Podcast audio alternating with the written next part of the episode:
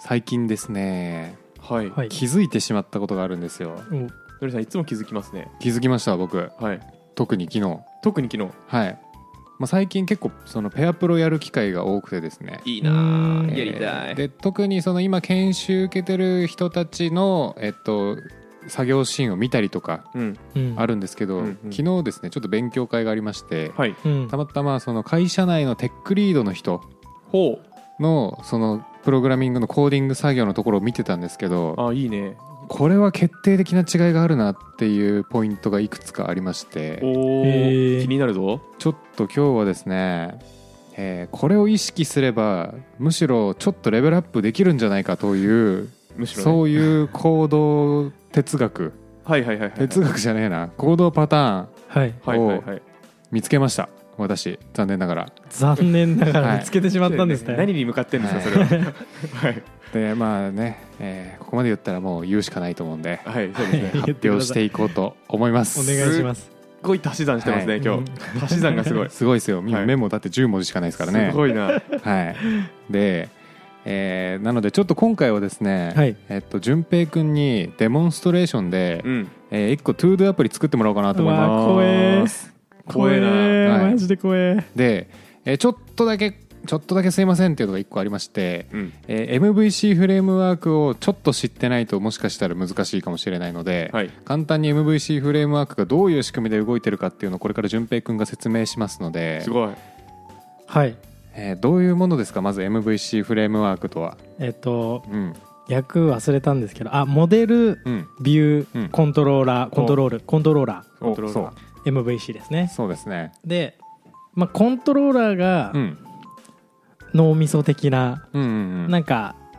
操る部分というか、うん大元的な感じでうん。ビューがうん。あの画面ですよねビュー見た目見た目ですねで。そこら辺から受け取ったデータをうん。モデルでコンコントローラーがいい感じ コントローラーがいい感じに処理をするんですけどう、んうん。モデルって何でしたっけちょっとあの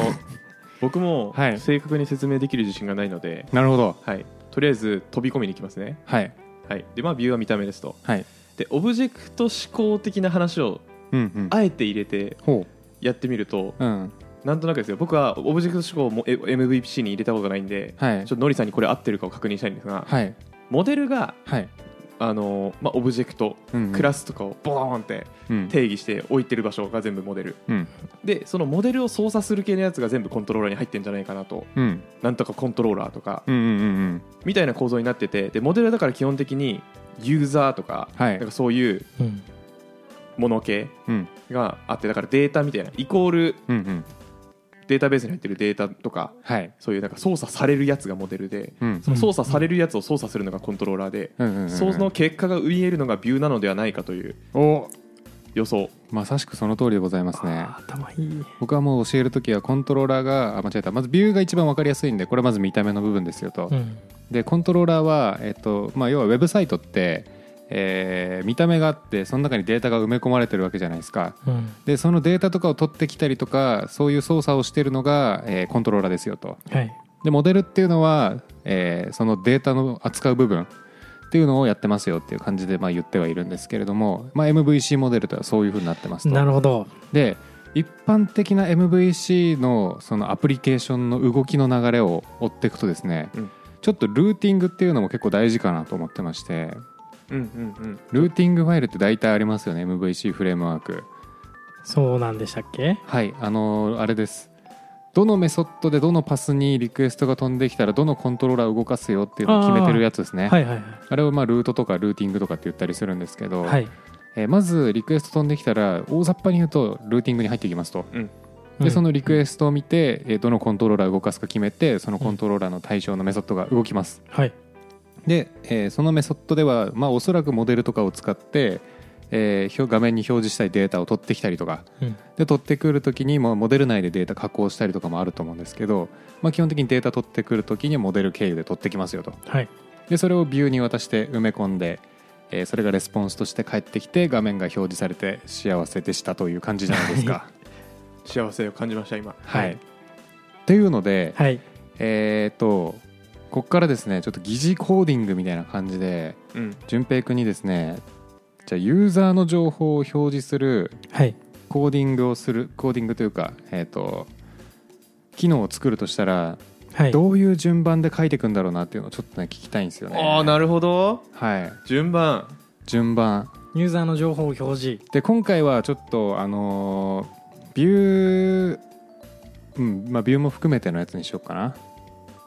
えー、どっから書くんだろうで一応もうルートとコントローラーとモデルとビューのファイル自体はあると思ってくださいただ中に必要なコード書かれてないみたいなはいはいはい状態をちょっと想像してほしいですね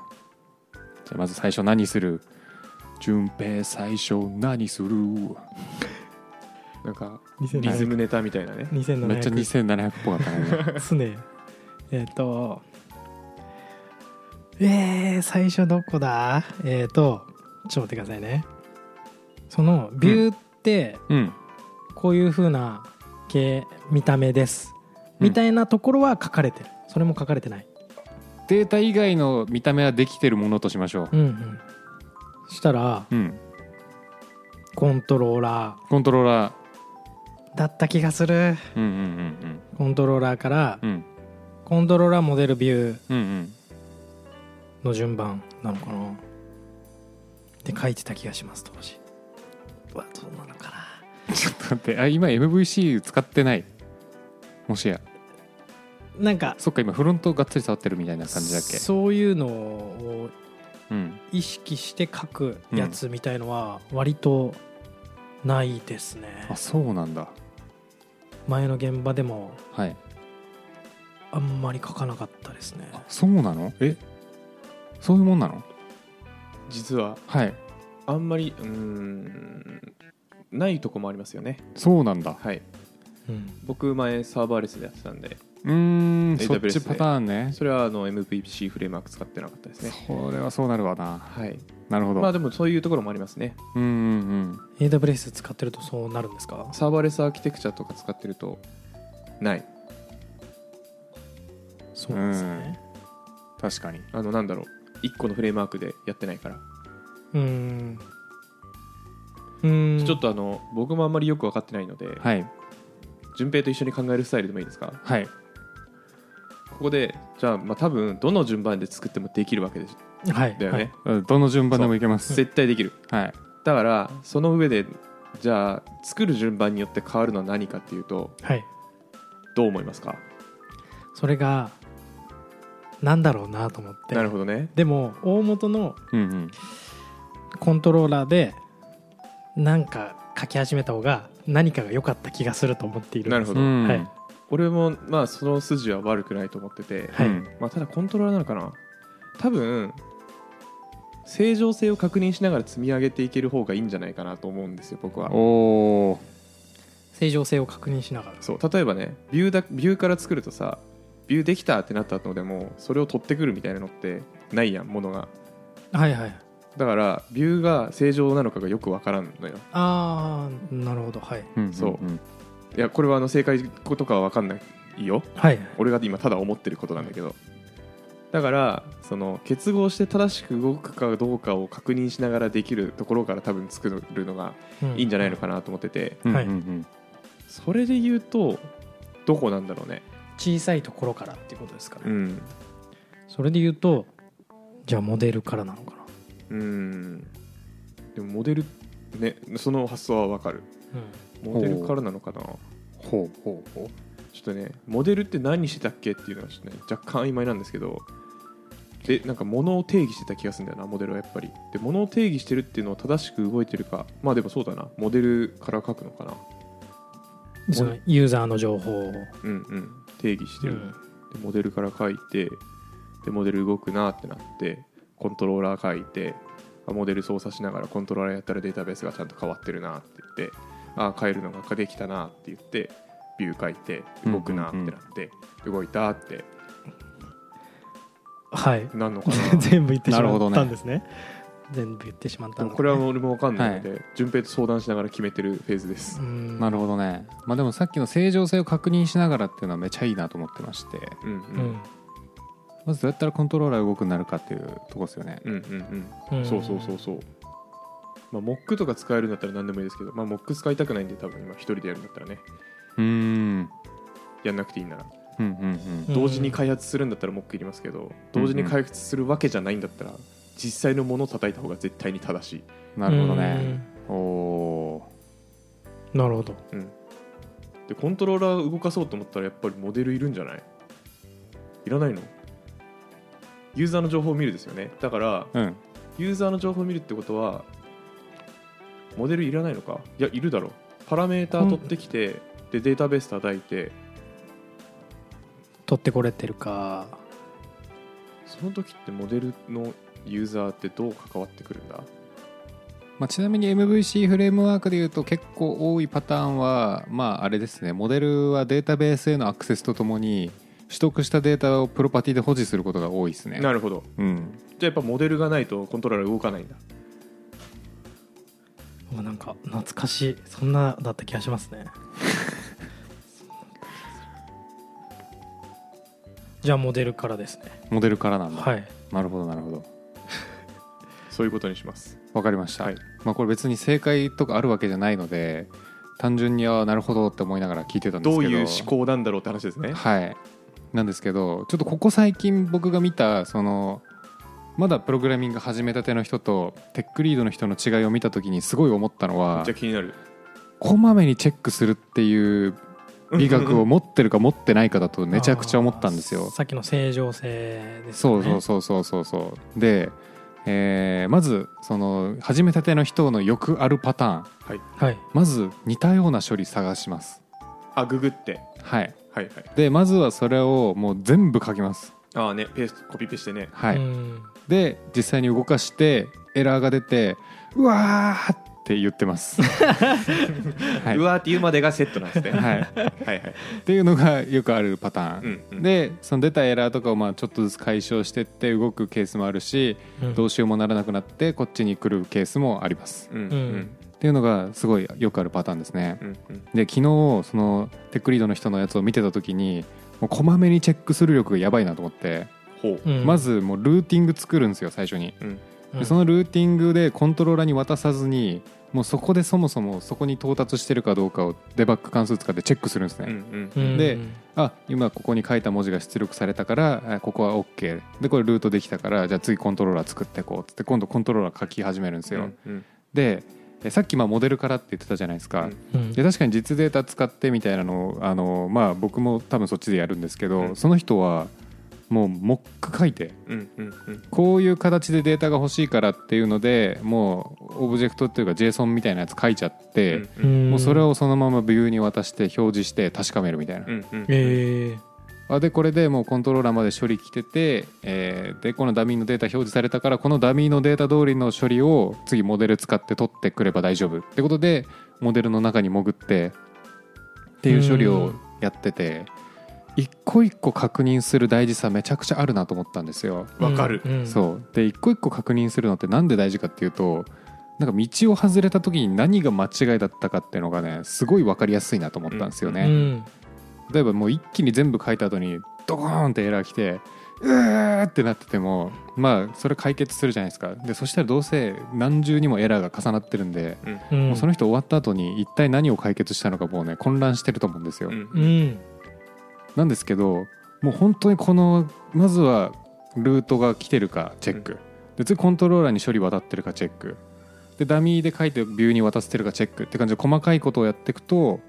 もうそもそも前回のチェックポイントと今回のチェックポイントの間で起きたことって何か起きてるのが分かるんで、うんうんまあ、非常にフィードバックが正確かつ早くなるんで、まあ、思考になんかすごいプラスになりそうだなうんっていうのが一つ思いましたと、うんであとはあのこまめにチェックするってやってたんですけどチェックする時ってあのすごい大事だなって思うのが何が返ってくるだろうかっていうのを予想しながら見るのめっちゃ大事だなと思うんですよね、うんなんか何も考えずにこれなんだろうポーンこれだっていうよりもここきっとこう書いたからこう入ってるんだろうな出力あれ違うじゃんってなった方が絶対こうねうん経験値になりやすいと思うんですよ。確かにななんか俺とかだとそれがないとうん、帰ってきたから OK になっちゃう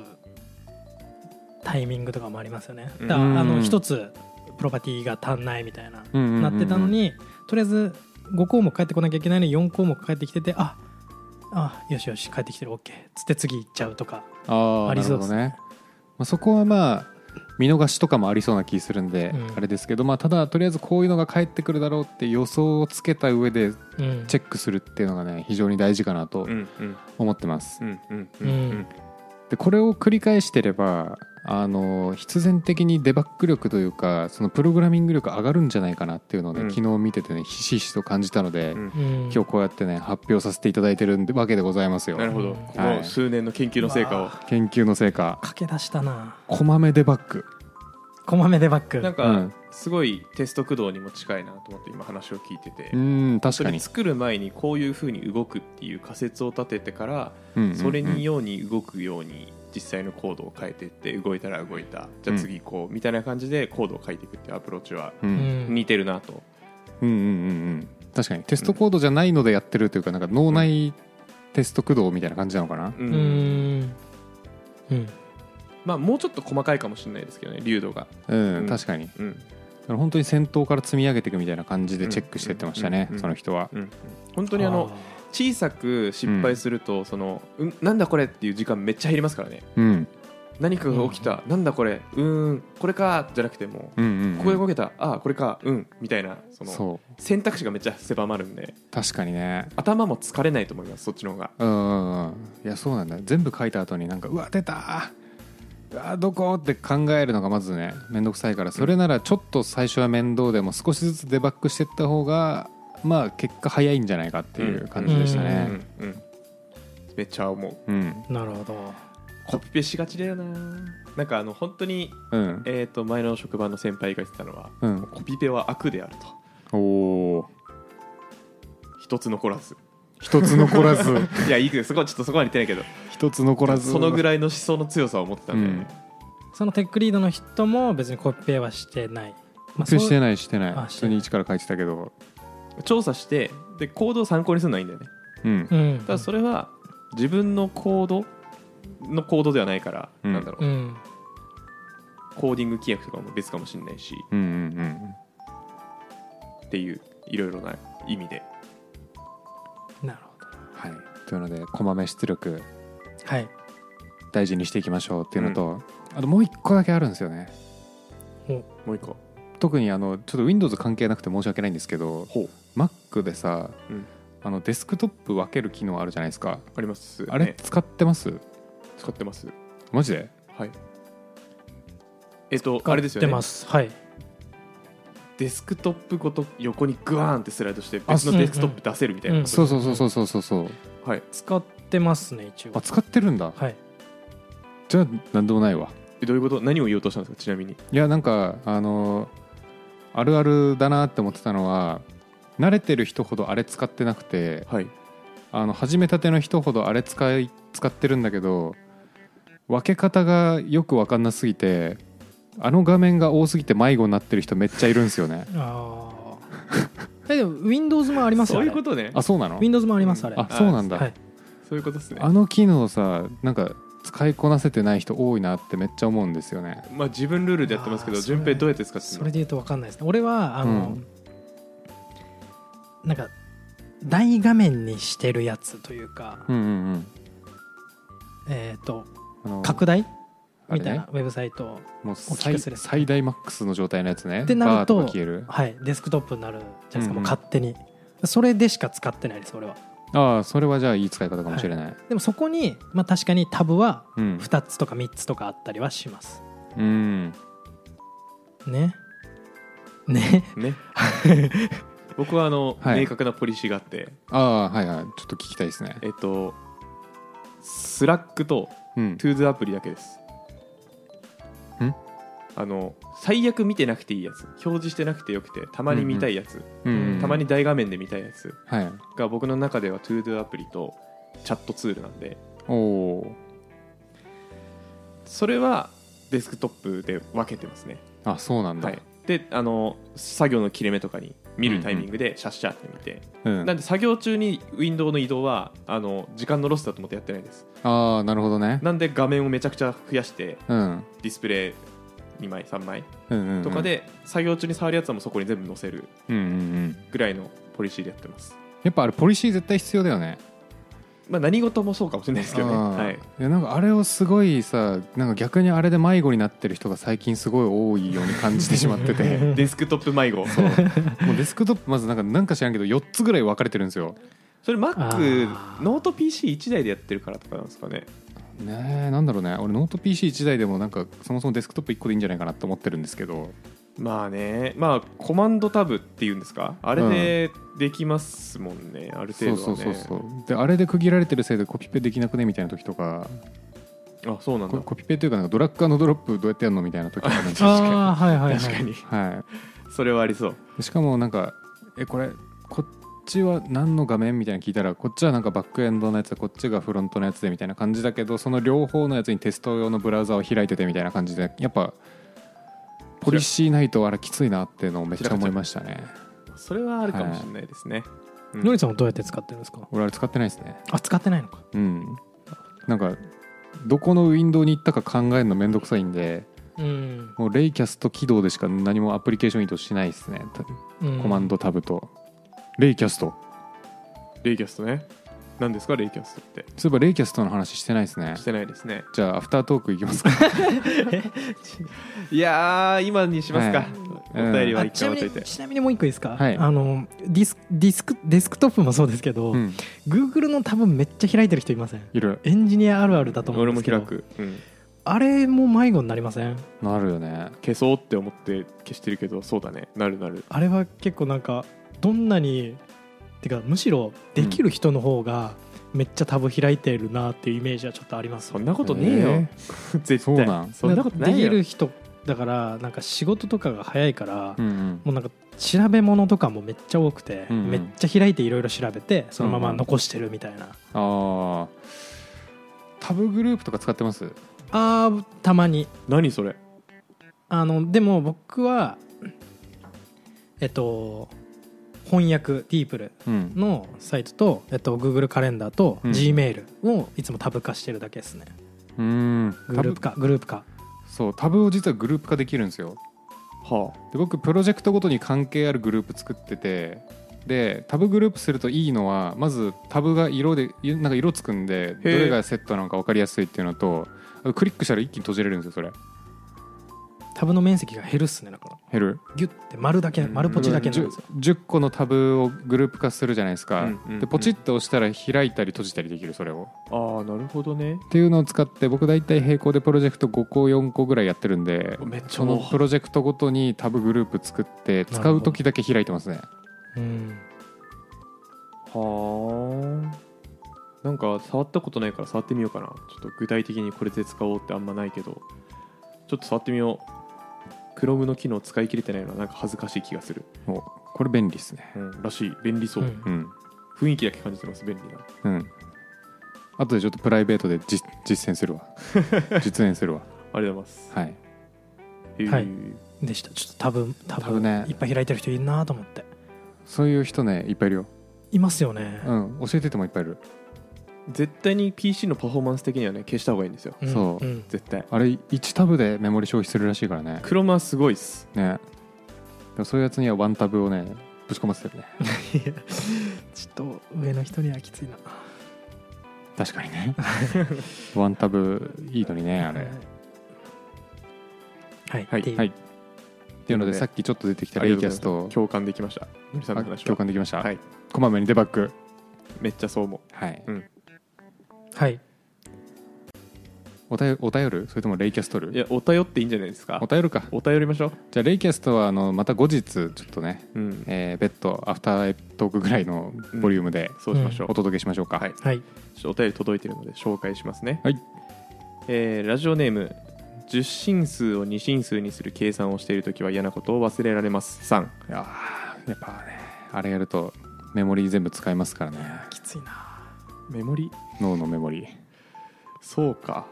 あれ全部なん使かうなるほど楽しくないなんかパズル感あるなと思ってる派です僕はマジか、はいああ楽しさで忘れられるなんか100マス計算やってる気持ちになります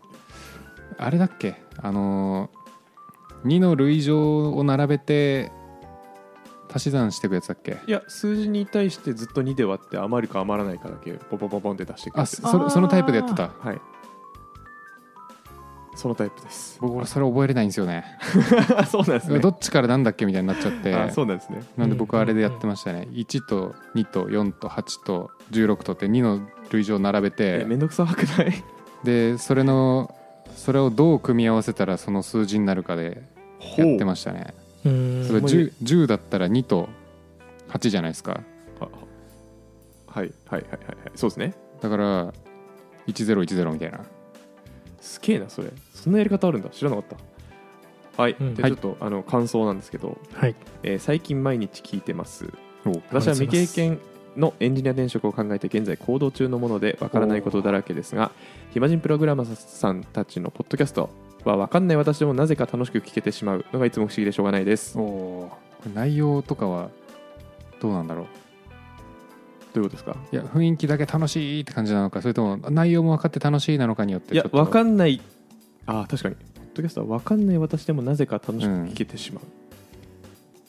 うんなんですかねどっちでしょうねねえまあどっちにしろ嬉しいか、まあそうですね、ううんたくさん質問はあるのですがまだ全部を聞いてないので全部聞けたらまたお便りをお送りしたいなと思ってますこれからも配信応援してますありがとうございますありがとうございます全部はすごいですね本当にしかもその角度からのなんか分からないことの質問めっちゃ欲しくないあわかるあのさ昔さなんかセッションとクッキーの違いみたいななんかはい本当にこう一番最初にやりそうなことをやったじゃないですか、うんああいう発想を今出すのむずいんですよねそうですね自分たちから、難難しい、もうその気持ち失ってるし、うんなんなら今目の前にある分かんないことを話したくてしょうがなくなっちゃってるんでそうだねあとなんか順平もなんかそれなりに成長しているからねなんか今更こいつに URL の構造を解説してもなみたいななんか気持ちも湧いてきちゃうんでまよすあね、それはありますうね、んまあなのでちょっとぜひぜはいひ分からないことあったら気軽にはい言ってくださいでちょっとポッドキャストで話してほしいことでエンジニア続けられる人と辞める人の違いというふうなことをいただいてるんですがほなかなかね我々の周りでも辞める人はなかなかいないのでむずういそうですね、まあ、辞める人の方が少数だよね結構、うんなっちゃえばうなんっちゃえばねそんな気するんですけどねうんうんまあ、あとは一生コーディングしてるの嫌だわって人は辞める人いますねあまあそうですねなんか確かにちょっと精神的に病んじゃってみたいなうん人はいるかもしれそなうい、そうそうそう、まあ、現場による気がするんだよな、んなんか楽しくやれるところとやれないところはなんかある気がするないるいるいるたまにちょっと病んじゃう人いますよねいるいるいるいるまあどこもそうよそれはもあうー多分エンジニアとか関係なくまあ確かあにねなんか SES 多いのかなと思ってたんですけどそんなこともないんですかね CS が多いかどうかはちょっとわからんなうん、環境変えやすい分まあそうかまだいやわかんわからんうわん多分どこにでもいる気がするうんね、うん多分ねはいっていうのはちょっとすいませんがあそのぐらいであまだありますちちなみに、はいえーそういえばあの身近なパターンで、うんえー、とエンジニアを辞めるパターンで一番多いなと思ったのはうんあの実家継ぎますっていうのともう一個あってはいはいはい、はいあの結局営業の方が好きだったわっていうことでへえあの社内でその SES 営業に回る人とかいますねああいるいるよねいるもともと営業やってて SES エンジニアになってうんうんでそこの社内の営業にもう一回戻るうんっいるていうパターンあるわ、いるその人は何で戻るんですかねやっぱプログラミング面白くなかったわって感じなんですかねまあ、結局営業の方がなんか得意だし楽しいって言ってたその人は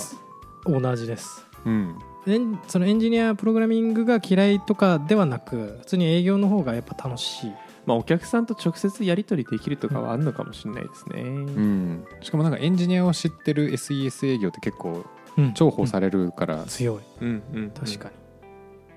そういう意味でもいいのかもしれないですねなるほどっていうパターンはあるかもね、なるほどね、うん知らない世界の話だやってみたら意外と前やってたことの方が良かったみたいなケースがあるのかなうんまあそれはそれでねうん、いい気づきですよねまあ確かにやねってみたらこうだったってねうんうんはいというのでお便りありがとうございましたありがとうございますじゃあすいませんがもりもりで2通目もお読ん読んじゃいますねおっすこれなんて読むんだろうラジオネームミーヤーさんミーヤールミールミーリミミミヤミエうんミエちょっと落ち着いてみゆ 落ち着いみてゆじゃねえだ ろみゆミーアールさんかなみみやはいみゆみやあで感想ですねみゆはい、えー以前のお便りをエピソードにしていただきありがとうございますいつも楽しく拝聴していますありがとうございますどれだすいませんがそうですよね以前のお便りはいすいませんちょっとパッと見つけられずうんうんで続き読みますねはいえーエピソード177は私の仕事としてもすごく参考になりました何の会でしたっけあれですエンジニアに向いてる人向いてない人あー向いてる人はどんな人エンジニアになりたい人が正しく学ぶ方法談義あ本当だひらがなでミイラって書いてますねその時多あ分ーそうですねじゃあこれミイラさんなんだよミイラさんだんそうですよねエンジニア10年高等学校の教員6年現在は社会人研修専門学校で講師をしつつたまにコンサルっぽいこともしていますよくぞ思い出した俺すごいすごい、はいですいません、はい戻りますね、えーとても参考になりましたとで日々考えていることです私の意見を押し付けますとエンジニアに向いてる人向いてないはないと特にえないと思ってますしかしし、うん能動的に調べることができない人は伸び悩むなとも考えてますググり方が下手なくらいであれば慣れれば良いことですがやはり自らの意思で動けない人は長期的な意味でうまくいかないだろうなって、なっちゃいますうんうん、うんそうですね、これは何事もそうですよねでもまあ、確かにね、んであと課題解決を楽しいと思う人はささらに伸びやすいと考えていますただ単にプログラムを組むだけなら誤解を恐れずに言うと時間をかければ誰でもできると思いますうんその先にあるどういうことが発端でこの案件が発生しどういうことが真の意味で求められているのかというのを考えられるのが良いんじゃない良いのではないでしょうかとめっちゃそう思いますマジでその通りですうね、んうんまあ、その向こう側を考えられるかそこに頭が及ぶかみたいなところですね、で話は変わるんですが私は文房具好きでオタクですおその手のブログを20年近く運営したりもしてますすごっお三方は普段何を使ってますかパッと言っておきましょうかはい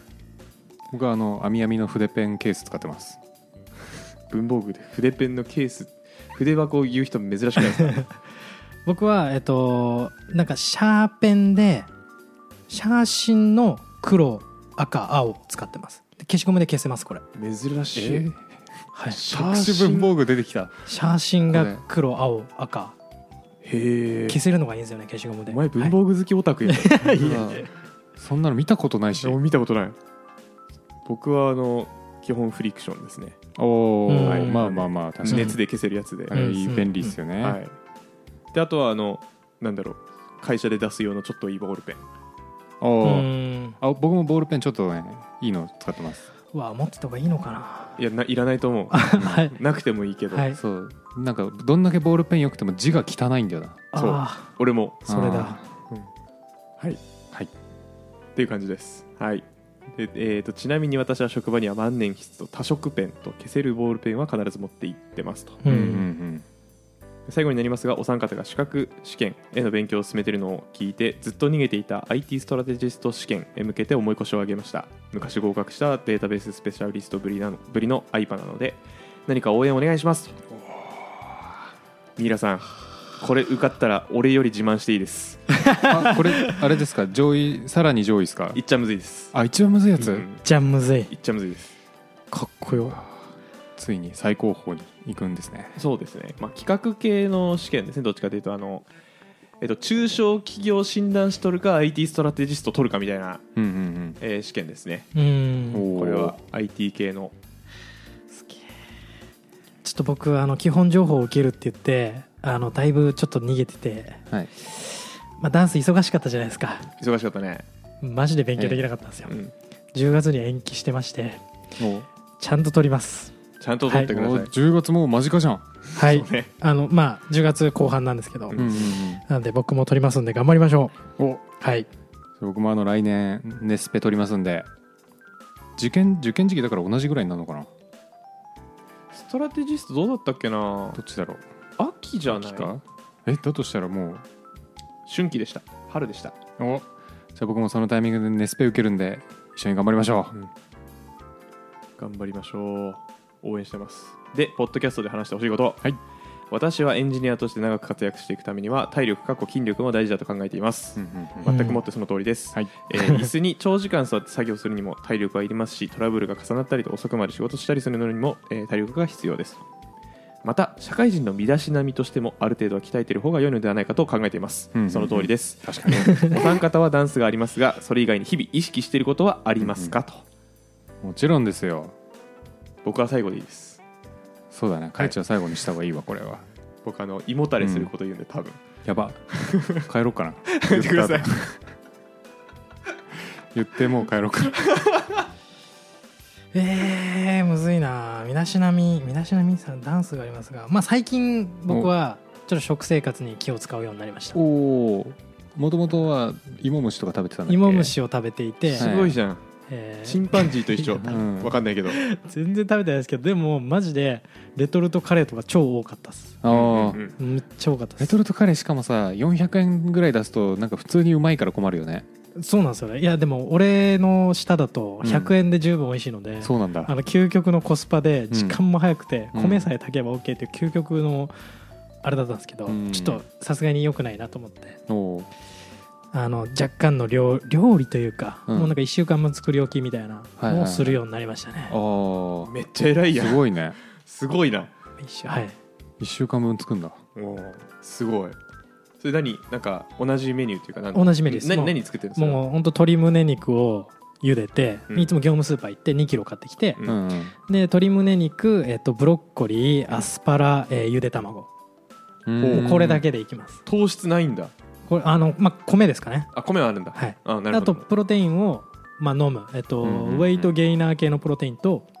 普通のプロテインとあとソイプロテインもまあいろいろ飲みつつ1日4食5食でやってます最近はうーん何かに出るんかこいつは 確かに ねえアスパラってちなみにいいのあのいいと聞いてますあそうなんだうんアスパラおしっこ臭くなるからちょっと嫌なんだよなあまあえ体そ質うなんでですか体質ありますねそのえーそれはでもなんかおしっこ臭くなるのを感じれるかどうかの違いなんでそうだよね、はい野木さんは感じれる人類なんですね感じちょれっるとまだ栄養成分とかを把握しきれてないんですけど、うんまあもういいと聞いてるので食べてますって感じですね、アスパラは体にいいとうん普通に、そうなんあと食感めっちゃ好きですねあのシャキってう感じまいよねうまいですあの1分半茹でて、えーすぐ冷水につけるこれでやっぱシャキッと鮮度が保たれますねお前はアスパラを食いに北海道に行けえー、そうなんだめちゃめちゃうまい北海道全部全部うまそう、ええうん北海道のアスパラめっちゃうまい食べようマジで、うんちょっとアスパラマジでいいですね、はいって感じで最近なるほどねじゃあのり さんはい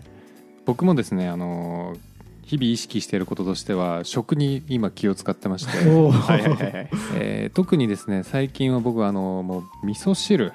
ほうあ半端ないぐらい味噌汁飲んでますねそれ大丈夫ですかそれ は大丈夫っすマ半ジで端ないぐらい飲んでんですよね半端ないぐらい飲んでるで特に意識することはもう食物繊維ーあーはいもう食物繊維をもうバカみたいに意識して、えー、と作ってるんですけどもう本当にスーパーで見かけたなんか食物繊維がありそうな野菜とかを切り刻んで、うんえー持ち帰ってあ間違えた順番順番見せたスーパーで切り刻ん であのバレないように持って帰ってっちゃってる今ごめん順番ミスったわス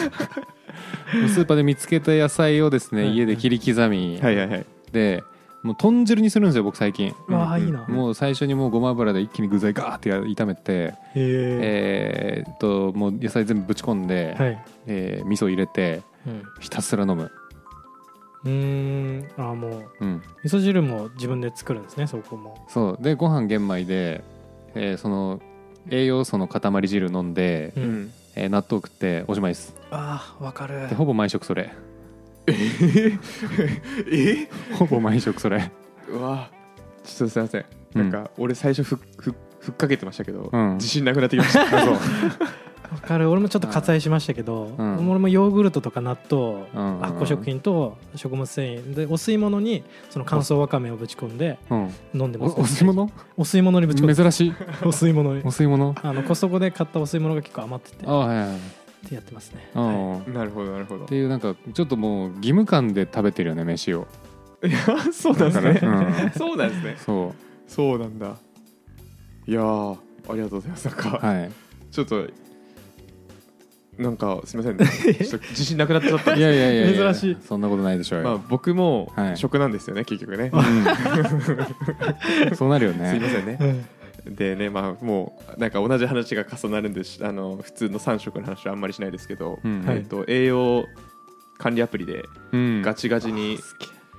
えーどの組み合わせだったら俺に一番合ってる栄養が全部取れるかっていううんものを計算して見つけ出したメニューを平日全部食ってますね3食でおおーアスケンですかアスケンですそうですアスケンで、うんそういうアプリうんそうええっと3ヶ月かな3ヶ月か2ヶ月ぐらい課金して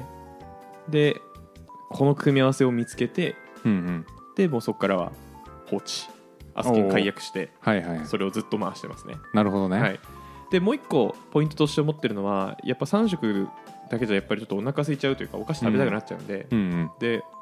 まあ完食してもいいものを食べるっていう意識をしててあー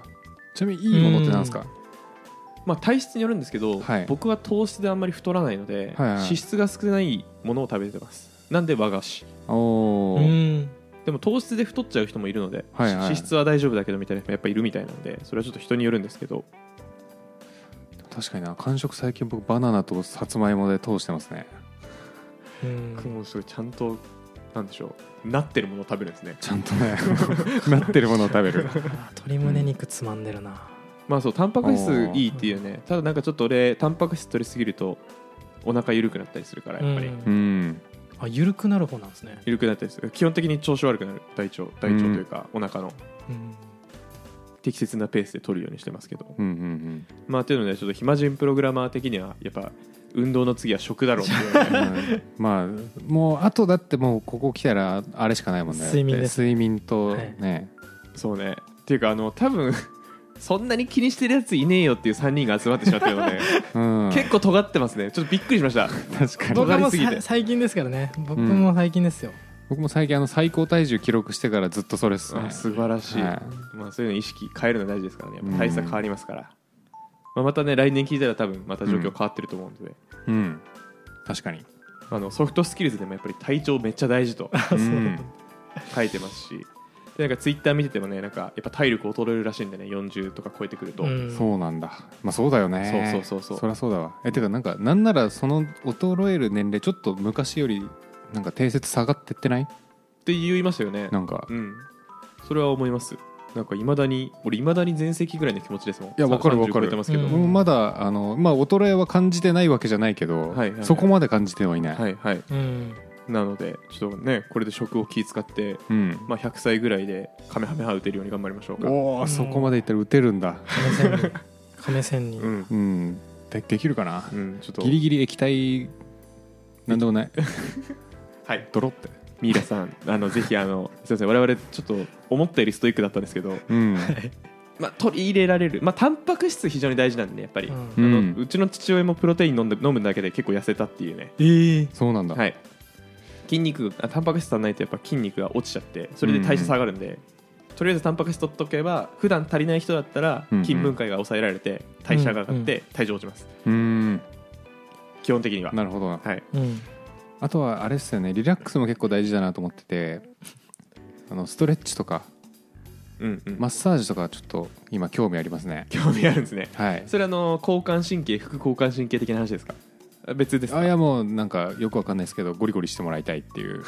りあえずよくわかんないなそれで言えば朝起きてちょどんどんあれなんですけどやっぱ白湯は飲むようになりましたねマ最ジ近であ出た健康オタクすぎるって交感神経を交感神経に切り替える、わかるはい、左右かプラスビタミンとあのプロバイオティクス系のサプリを飲みますプロバイオティクスって何プロバイオティクスはですね菌を腸に取り入れることを言いますねへそしてえプレバイオティ腸活はいティクスというのは、あの腸の餌にな腸のいな腸の中にいる菌の餌になるものを与えることによってそいつらを活性化させるっていうのがプレバイオティクスですね。へえあんま聞きなじみないけどでもなんかわかりましたはい、超大事って言いますからねそう腸は超大事。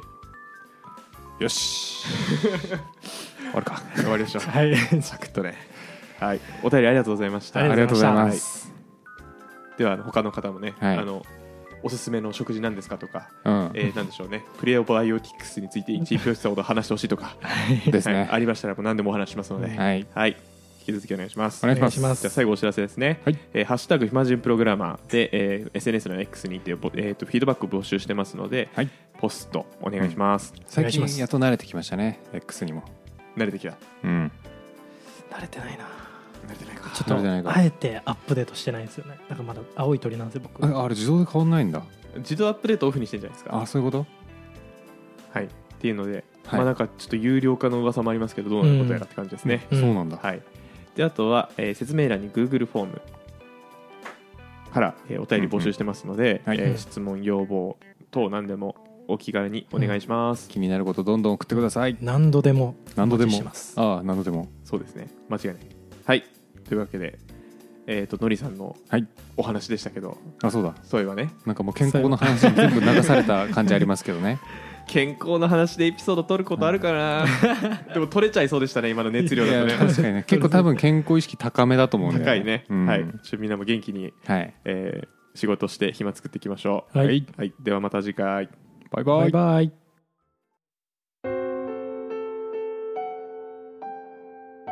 ある夜ね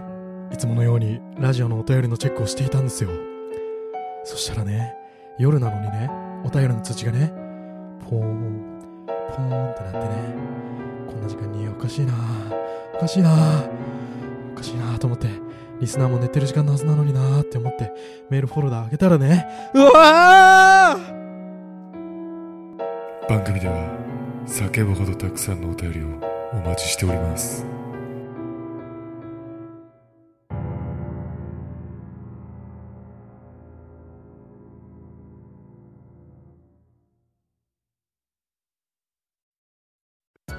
暇人プログラマーからお知らせです暇プロメンバーとメンタリングしたい人を募集しますどうやったら中級エンジニアになれる悩みを相談したいなどなど相談内容は何でも OK ですメンタリングを通じて何か気づきを持って帰ってもらえるように頑張りますエピソード説明欄の方ではなく番組説明欄の Google フォームから日程を選んでお申し込みください料金はもちろん無料各日程先着1名なのでお早めに